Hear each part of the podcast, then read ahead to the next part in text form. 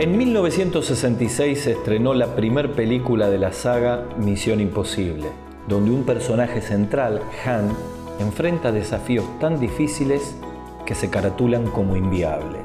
En la vida todos enfrentamos situaciones difíciles que enfrentarlas se torna una misión imposible. Sin embargo, todo cambia cuando acudimos a aquel que hace posible lo imposible. Gracias por acompañarnos en Conectados con la Palabra. Gustavo Caramelino hoy nos trae el tema Misión Imposible.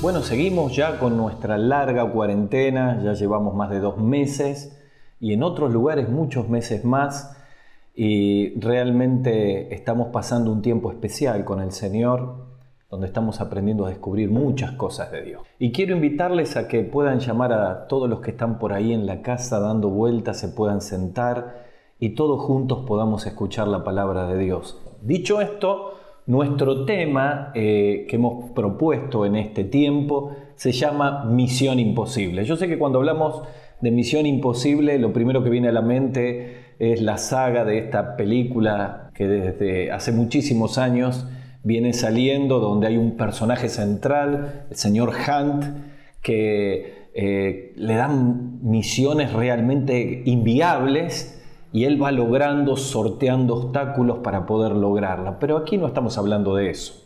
Cuando hablamos de misión imposible, estamos pensando en las palabras del Señor Jesucristo cuando se encontró con el joven rico. Allí el relato bíblico de Mateo capítulo 19 muestra a aquel muchacho que decide no seguir a Jesús porque amaba las riquezas y entonces Jesús habla que cuán difícil es que un rico entre al reino de los cielos y no está hablando de que las personas que tienen bienes materiales no pueden entrar. De hecho, hay miles y miles y cientos de miles de personas ricas que han conocido a Cristo como Salvador, sino aquellos que no están dispuestos a darle el primer lugar al Señor. Entonces viene la pregunta de los discípulos, si esto es así, qué difícil, ¿quién puede ser salvo? Y ahí Jesús responde en Mateo 19, 26 estas palabras. Dice la Biblia, pero Jesús mirándolo le dijo, para los hombres esto es imposible, pero para Dios todo es posible. Quizá podríamos titular este mensaje en lugar de misión imposible, cuando Dios hace posible lo imposible. Y de esto se trata. Hablaba con un joven en el centro de rehabilitación que tenemos con la fundación en la iglesia y mientras estábamos charlando nos pusimos a orar al final y cuando él estaba orando en un momento se quiebra y me dice no puedo, no puedo, ¿Y qué es lo que no podés? Y él me dice, no puedo perdonar a mi padre, no quiero perdonar a mi padre. Esto es algo que nunca voy a poder lograr. Y en realidad comenzamos a hablar y eso significaba para él una misión imposible. Y probablemente en esta cuarentena, como iglesia, como familia, como cristianos, hay ciertas cosas de nuestra vida que arrastramos por mucho tiempo y se han tornado como una misión imposible. Algunas preguntas nos pueden ayudar. Por ejemplo, ¿cómo me sostengo frente a la presión de mis debilidades en esta cuarentena? ¿Cómo ayudo a mis hijos que no están pasando por un buen momento? ¿Cómo sostengo mi relación matrimonial que está tan desgastada? ¿Cómo logramos armonía en la convivencia de familia cuando estamos todos encerrados tanto tiempo? Cómo llegamos a todos los hermanos que no nos podemos comunicar porque no tenemos reuniones pensando en la vida espiritual de todos ellos. ¿Cómo saldremos de este durísimo momento económico? ¿Cómo me mantengo firme en mi fe y la fe de mis discípulos? ¿Cómo cumplimos la gran comisión como cristianos? Y la conclusión que tenemos es que solamente, como la iglesia primitiva, necesitamos de la asistencia de Dios del Espíritu Santo de Dios trabajando en cada una de nuestras vidas para que eso, que para vos y para mí se torna como una misión imposible, se convierta en lo posible. Necesitamos volver a repetir las palabras del Señor Jesucristo en Mateo 19, 26. Para los hombres, para nosotros, este problema que tengo es imposible, pero para Dios todo es posible. Y les quiero llevar a un relato en la profecía de Zacarías, donde allí hay una misión imposible y donde convergen cuatro decisiones prácticas que tenemos que tomar para que lo imposible se haga posible en tu vida y en mi vida con la mano de Dios. Así que te voy a invitar a que puedas buscar tu Biblia, si no yo te lo voy a leer de aquí, en Zacarías capítulo 4, versículos 1 al 7. Dice la Biblia así, volvió el ángel que hablaba conmigo y me despertó, esto es una visión que tiene Zacarías, como un hombre que es despertado de su sueño y me dijo, ¿qué ves? Y respondí, he mirado y aquí un candelabro de oro con un depósito encima y sus siete lámparas encima del candelabro y siete tubos para las lámparas que están encima de él. Y cuanto a él, dos olivos, uno a la derecha y otro a la izquierda del depósito. Y proseguí y hablé diciendo, aquel ángel que hablaba conmigo, ¿qué es esto, Señor mío? Y el ángel que hablaba conmigo respondió, ¿no sabes lo que es esto? Y dije, no, Señor mío, no lo sé. Entonces respondió y me habló diciendo, esta es la palabra de Jehová a Zorobabel que dice, y aquí está nuestro versículo, no con ejército, ni con fuerza, sino con mi espíritu, ha dicho Jehová de los ejércitos. ¿Quién eres tú, oh gran monte? Delante de Zorobabel serás reducido a llanura. Él sacará la primera piedra con aclamaciones de gracia, gracia a ella. Miren, Seguramente al escuchar este relato nos pasa lo mismo que le pasó a Zacarías en esta visión. No entendía lo que estaba mirando y lo que estaba viendo. Para ubicarnos un poquitito, queremos decirle que Zacarías, para todos los amigos que nos visitan o a los que no son lectores de toda la Biblia, Zacarías es uno de los doce profetas menores y es uno de los profetas post-exílicos. ¿Qué quiere decir post-exílico? Bueno, Israel tuvo dos grandes cautiverios, el primero fue de 400 años en Egipto y que fue liberado por Moisés, y el segundo fue de 70 años por Babilonia y fue liberado de acuerdo a Esdras capítulo 1, el líder que condujo al grupo que fue liberado de este segundo éxodo fue precisamente Zorobabel, a quien Zacarías le trae la profecía de parte de Dios. Y Zacarías estuvo profetizando al tiempo ya en que Israel había regresado de su exilio y estaba a punto y mientras estaba construyendo el templo. Para que entendamos un poquitito, Zacarías trae un montón de profecías respecto a Cristo. De hecho, es el profeta que más profecías tiene de Cristo, a excepción de Isaías. Y en medio de todas esas profecías futuras que tienen que ver con la venida de Cristo, con la segunda venida de Cristo, trae un mensaje de aliento práctico para el líder al cual estaba exhortando junto con el profeta Ageo. En realidad, Zacarías y Ageo fueron las herramientas que Dios tenía para despertar al pueblo a la reconstrucción que había abandonado hace 15 años y que era el objetivo por el cual Dios los había sacado de Babilonia. Si tuviéramos que tratar de entender todo este contexto histórico, yo digo que es una escena en cuatro actos. La primera escena es cuando Esdras, cuando Ciro, rey de Persia, en Esdras capítulo 1 da un edicto tremendo en el cual los judíos podían volver a reconstruir el templo. El segundo acto lo encontramos en Esdras capítulo 4, cuando viene una oposición y la obra se paraliza. Y durante 15 años se olvida completamente la causa de Dios y un ejército persa acampa allí para cuidar que nadie vuelva a reconstruir. La tercera cena aparece en Ageo capítulo 1, que es cuando aquel capítulo conocido que Dios despierta el espíritu de Zorobabel, de Josué, de los sacerdotes, y deciden empezar a reconstruir nuevamente el templo. Y la escena 4 es aquí, en Zacarías capítulo 4, cuando hay una misión imposible. Estaban dispuestos a volver a reconstruir el templo, pero ¿cómo lo hacían con un ejército como el ejército persa que estaba cuidando el lugar después de 15 años de fracaso? Y entonces aquí Dios les da una visión de un candelabro de oro, símbolo de la presencia de Dios, claramente con un depósito de aceite que vertía las siete lámparas, con dos olivos que tenían que ver con estos dos líderes, y él no entiende esta visión porque es un poco confusa, pero Dios comienza a mostrarle que él haría un imposible, que liberaría a Israel de todo ese ejército y comenzarían a reconstruir el templo. Un querido pastor amigo me contaba el otro día un imposible, que puede ser tu imposible. Cuando comenzó la cuarentena, Él tiene un equipo de casi 100 misioneros donde están trabajando en uno de los países de Latinoamérica.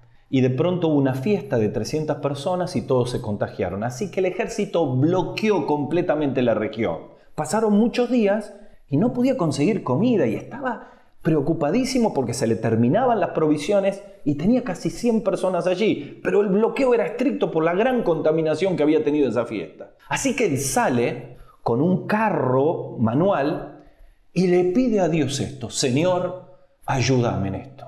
Y escuche la oración de este hombre por lo menos dame un cajón de tomates. Parece algo tan sencillo.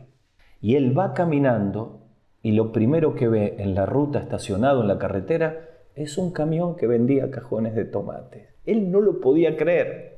Cuando compra y se da cuenta que tiene que llevar a mano este cajón, el muchacho lo trata de ayudar, uno que estaba ahí, él le comparte el Evangelio, el joven recibe a Cristo como Salvador y mientras van recibe un llamado de un militar que le dice, te conseguí el permiso, mañana podés ir a buscar provisiones. De pronto, un imposible. Frente a una ley estricta, Dios va abriendo puertas.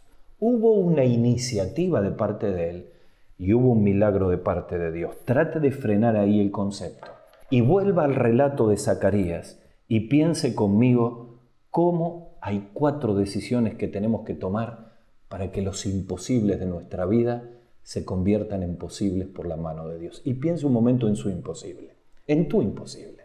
Tiene que ver con tu familia, tiene que ver con un pecado que no puedes dejar, tiene que ver con una adicción que no podemos superar, tiene que ver con un resentimiento que no podemos dejar, tiene que ver con una vida que no se decide a seguir a Cristo tiene que ver con la decisión de volver al Señor. Miren, lo importante aquí es encontrar cómo Dios le mostró a Zorobabel las decisiones que tenía que tomar y cómo me muestra a mí y a ti en este momento cuatro decisiones prácticas para permitir que Dios haga posible lo imposible. Y aquí hay cuatro palabritas que en el relato que hemos leído, que yo quiero pedirte que vos subrayes allí en tu Biblia si la tenés abierta.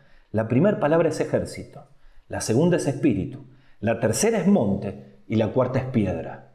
Ejército, espíritu, monte y piedra. Están en esos versículos 6 y 7. El ejército me habla de la primera decisión que tenemos que tomar, renuncia. El espíritu me habla de la segunda decisión que tenemos que tomar, relación. El monte me habla de la tercera decisión, remoción. Y la piedra me habla de la cuarta decisión, reacción. Vamos a la primera, renuncia. Le dice el Señor, no es con ejército ni con fuerza, sino con el Santo Espíritu, que va a ocurrir aquí el milagro de Dios. Miren, reconstruir el templo era una obra monumental. Hacían falta recursos, hacía falta quitar el, ejército que estaba allí custodiando, desde Esdras capítulo 4, para que no vuelvan a reconstruir la obra. Pero aparte hacía falta motivación, estaba totalmente perdida. Aquí tenemos un pueblo desmotivado, enfriado, con la vida enfocada en sí mismo. De hecho, Ageo capítulo 1 habla, miren, sus casas están llenas de madera y piedra y la casa de Dios está desierta. Y aquí no solamente Dios despierta el espíritu en Ageo 1, sino que pone en movimiento decisiones en Zorobabel y en el pueblo para lograr otra vez la movilización de una obra detenida 15 años. Y es interesante porque la parálisis que estaba aquí le había traído una profunda frustración. ¿Por qué? Porque solamente buscaban recursos en sí mismos, porque tenían la vida centrada en sí mismos, porque se habían olvidado de la misión por la cual Dios les había sacado de Babilonia. Y cuando lo traemos a nuestras vidas, la primera decisión que tenemos que hacer para que se movilice el milagro de Dios en nuestra vida, en salvación, en transformación, en cambio, tiene que ver con renunciar a nuestro propio yo a la limitación de nuestros propios recursos. Eh, hablaba con un joven también con adicciones que me decía, antes de estar en este lugar, estuve en otro centro que me dijeron, las adicciones te van a seguir toda la vida. Vas a tener que convivir con esto toda la vida. Y eso me trajo una gran carga de frustración porque dice, si no lo puedo superar, nunca lo voy a poder superar. Y yo le dije, exactamente, te dijeron la verdad. Nunca lo vas a poder superar con tus propias fuerzas. Pero con el poder del Espíritu de Dios, Dios hace posible lo imposible. Miren, la Biblia nos impulsa mucho a renunciar a nuestro yo, a nuestro egoísmo, a nuestra vida mirando solamente a nosotros mismos y cambiar la óptica para empezar a permitir que renunciando a nuestro yo se desate esta primera acción de renunciar a nosotros mismos para habilitar el poder de Dios. Por ejemplo, para seguir a Cristo, Lucas 9:23 nos dice, si alguno quiere venir en pos de mí, niéguese a sí mismo. Una negación del yo para seguir a Cristo. No hay manera de convertirnos en cristianos que honren a Dios si la vida gira alrededor mío. Por ejemplo, para construir una familia. El Salmo 127 dice, si el Señor no edifica la casa, cualquier trabajo humano no tiene ningún valor. ¿Se da cuenta? Renunciar a nuestros recursos para habilitar los recursos de Dios.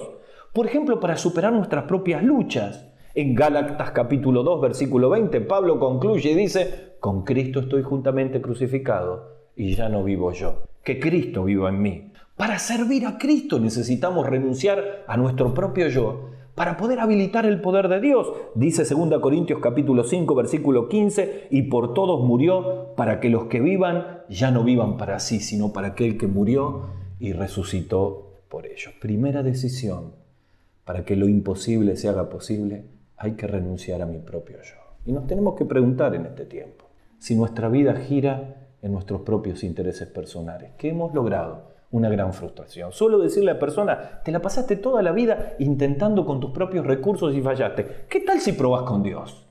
¿Qué tal si le abrís la puerta a Dios? Recuerdo un testimonio de un pastor que se había preparado en un seminario y estaba orgulloso de sus notas y pensaba que Dios haría una gran obra con él. A la primera iglesia donde lo mandaron fue una iglesia pequeña en un pueblo, con gente muy complicada. Trabajó dos años con ellos y una terrible carga de frustración. Esperaba ansioso la nueva convención para que le vuelvan a asignar otra iglesia más grande, donde él pueda desarrollar todo lo que había aprendido y todos los sueños que tenía. Cuando llegó al lugar se encontró con la noticia frustrante. Le volvían a asignar la misma iglesia por dos años más entró en cólera, fue a buscar a su pastor director y le dijo, no me consideran, no piensan en mis capacidades, otra vez a esa iglesia, me van, me están matando con esta decisión. Y aquel hombre quedó en silencio, aquel pastor mayor, y le dijo, eso es exactamente lo que tenés que vivir. Tenés que morir. Tenés que morir a tu yo para que Dios pueda hacer grandes cosas contigo. Mientras siga confiando en vos, Dios no te puede usar. Es como si las palabras de Juan capítulo 12, versículo 24, empezaron a repiquetear, a, golpear en la mente de aquel pastor. En verdad, en verdad os dijo, dijo Jesús, si el grano de trigo no cae en tierra y muere y queda solo, no puede producir mucho fruto. Primera decisión, tenemos que morir a nuestro yo.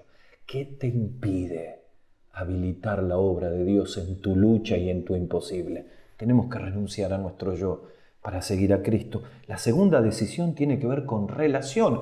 ¿Qué le dice Zacarías a Zorobabel? No es con ejército, es con su Santo Espíritu. La segunda palabra nos lleva a una segunda decisión. Solo con su Espíritu Dios va a hacer el milagro. Mira, cuando le dice no es con poder, ni con fuerza. La palabra poder en el original tiene que ver con las capacidades humanas. El contraste del poder y la fuerza humana con el Espíritu Santo de Dios, con el Espíritu de Dios, estaba hablando de lo que hemos dicho en primer lugar, la necesidad de renunciar a esos recursos para habilitar el recurso del Espíritu Santo. Miren, la verdad es que no es que nos tenemos que sentar esperando que el Espíritu Santo haga todo. Ya vamos a ver que hay parte que tenemos que hacer nosotros. Pero cuando hablamos de habilitar en una decisión una profunda relación con el Espíritu Santo, nos vamos a dar cuenta que la Biblia nos habla que no hay ninguna obra espiritual que trascienda en el tiempo si no la abre el Espíritu Santo. Mire, le voy a recorrer unas cuantas que aparecen en la palabra de Dios.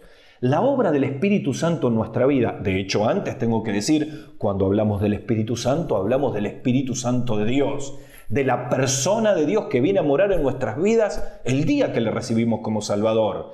Porque el Espíritu Santo con la palabra es el que habilita todos esos imposibles en nosotros.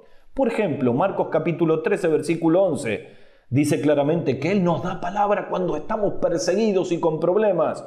Porque no sois vosotros los que van a hablar, sino el Espíritu Santo, dice Jesús a sus discípulos. Nos reviste de poder. Hechos capítulo 1, versículo 8, recibiréis poder cuando venga sobre ustedes el Espíritu Santo. Nos da vida eterna el Espíritu Santo. Juan 6, 63 es el Espíritu el que da vida. El Espíritu es el único que puede convencer a una persona de pecado para que pueda recibir a Cristo como Salvador. En Juan 16 dice, versículo 8, cuando Él venga, convencerá al mundo de pecado, de justicia y de juicio.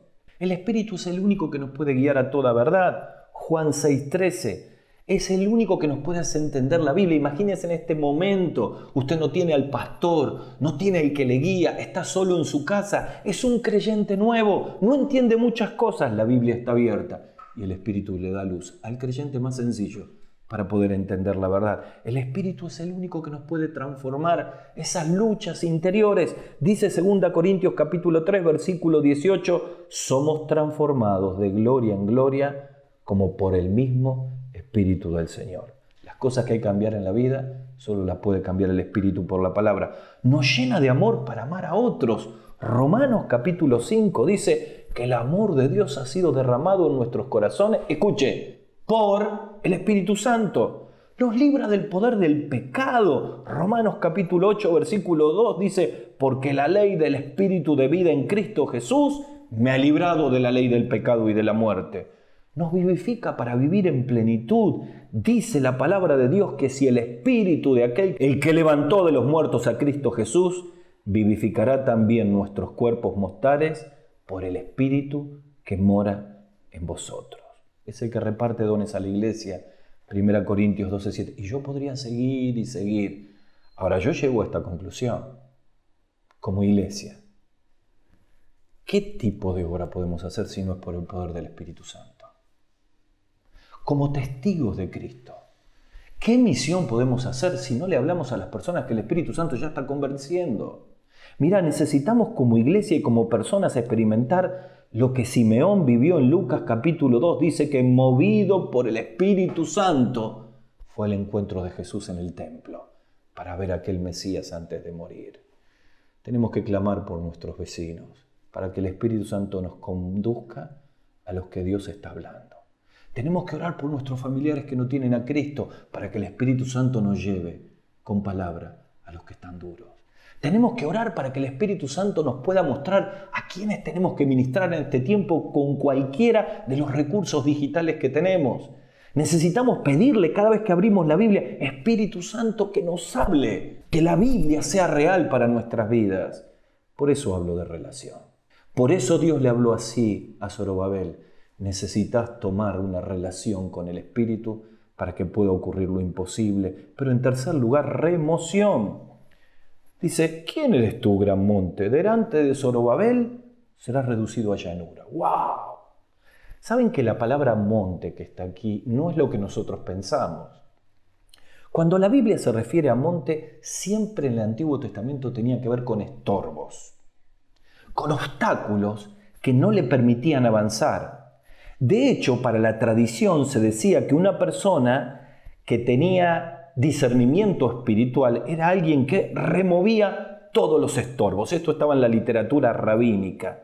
En realidad, aquí es lo mismo que enseña Jesús en Mateo capítulo 17, versículo 20, cuando dice, si tenemos fe como un grano de mostaza, dirías a este monte, pasa allí y se pasará, y nada será imposible para Zorobabel.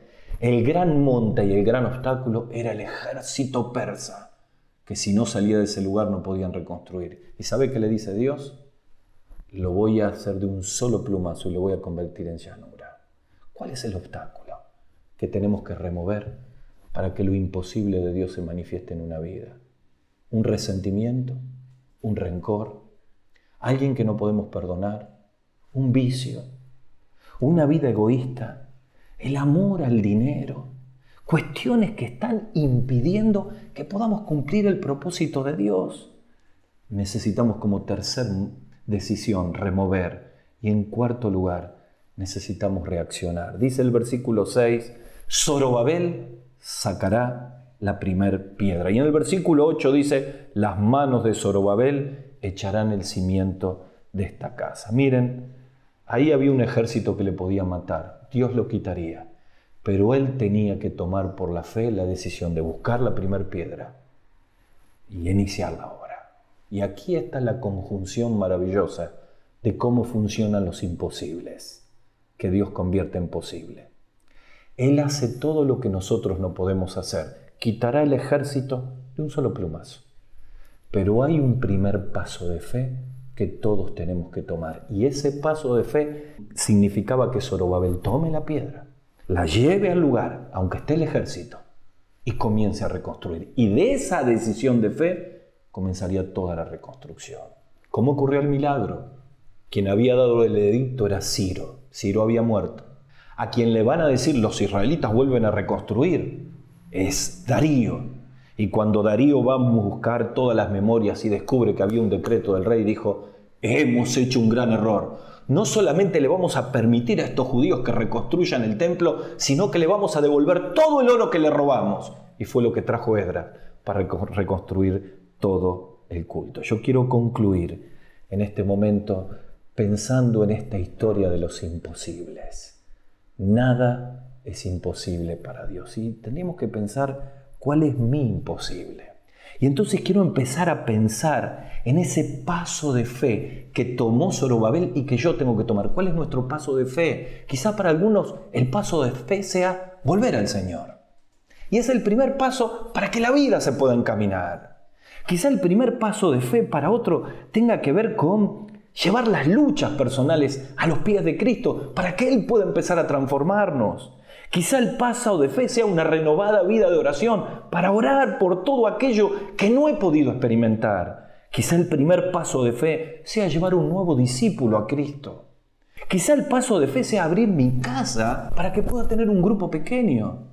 Quizá el paso de fe tenga que ver con un montón de circunstancias que tienen que ver con lo personal. Pero miren, Zorobabel tenía que poner la primera piedra. ¿Cuál es el primer paso de fe que tenemos que tomar? Yo sé que tenemos temores, pero la promesa de Dios es, aunque sea un gigantesco monte, lo convertiré en una llanura. Solo hay que dar el primer paso de fe. Pensemos, ¿a qué tenemos que renunciar de nuestro yo? Pensemos, ¿Qué iniciativa tenemos que tomar para tener una relación renovada con el Espíritu? ¿Cuál es el obstáculo que hay que remover por el poder de Dios para que empiece el crecimiento? Pensemos, ¿cuál es la iniciativa de fe, el primer paso que Dios está esperando de nuestra vida? ¿Misión imposible o todo es posible para Dios? Y saben, yo quiero terminar pensando en esta nueva etapa del COVID-19. Sin duda, necesitamos tomar estas cuatro decisiones para que no seamos iguales como entramos y para que podamos experimentar el poder de Dios haciendo grandes cosas en nuestra vida, en nuestra familia y en nuestros prójimos. Pero tal vez me esté escuchando alguien que escucha todo eso y dice, encontrarme con Dios para mí es imposible. ¿Sabes? En Marcos capítulo 9, un papá estaba desesperado porque su hijo estaba endemoniado y no tenía mucha fe. Pero Jesús le dijo, si puedes creer, al que cree, todo le es posible. Y yo quiero invitarte a que tomes este primer paso de fe para encontrarte con Jesús si nunca le permitiste que entre en tu corazón. Ahí donde estás, que ores conmigo y en una sencilla oración le digas, Señor, me falta fe, pero yo te pido que tú me des una porción especial de fe, porque pongo mi fe en ti te recibo como mi Salvador, necesito que perdones mis pecados.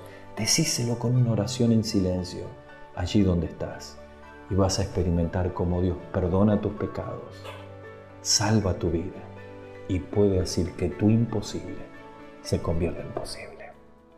Que Dios te bendiga. Hasta el próximo encuentro. Hasta aquí, conectados con la palabra, con Gustavo Caramelino. Ahora puedes escucharnos en nuestro canal de YouTube Conectados con la Palabra o a través de nuestro podcast en Spotify. Para más información, síguenos en Facebook o escríbenos a conectadosconlapalabra arroba gmail.com.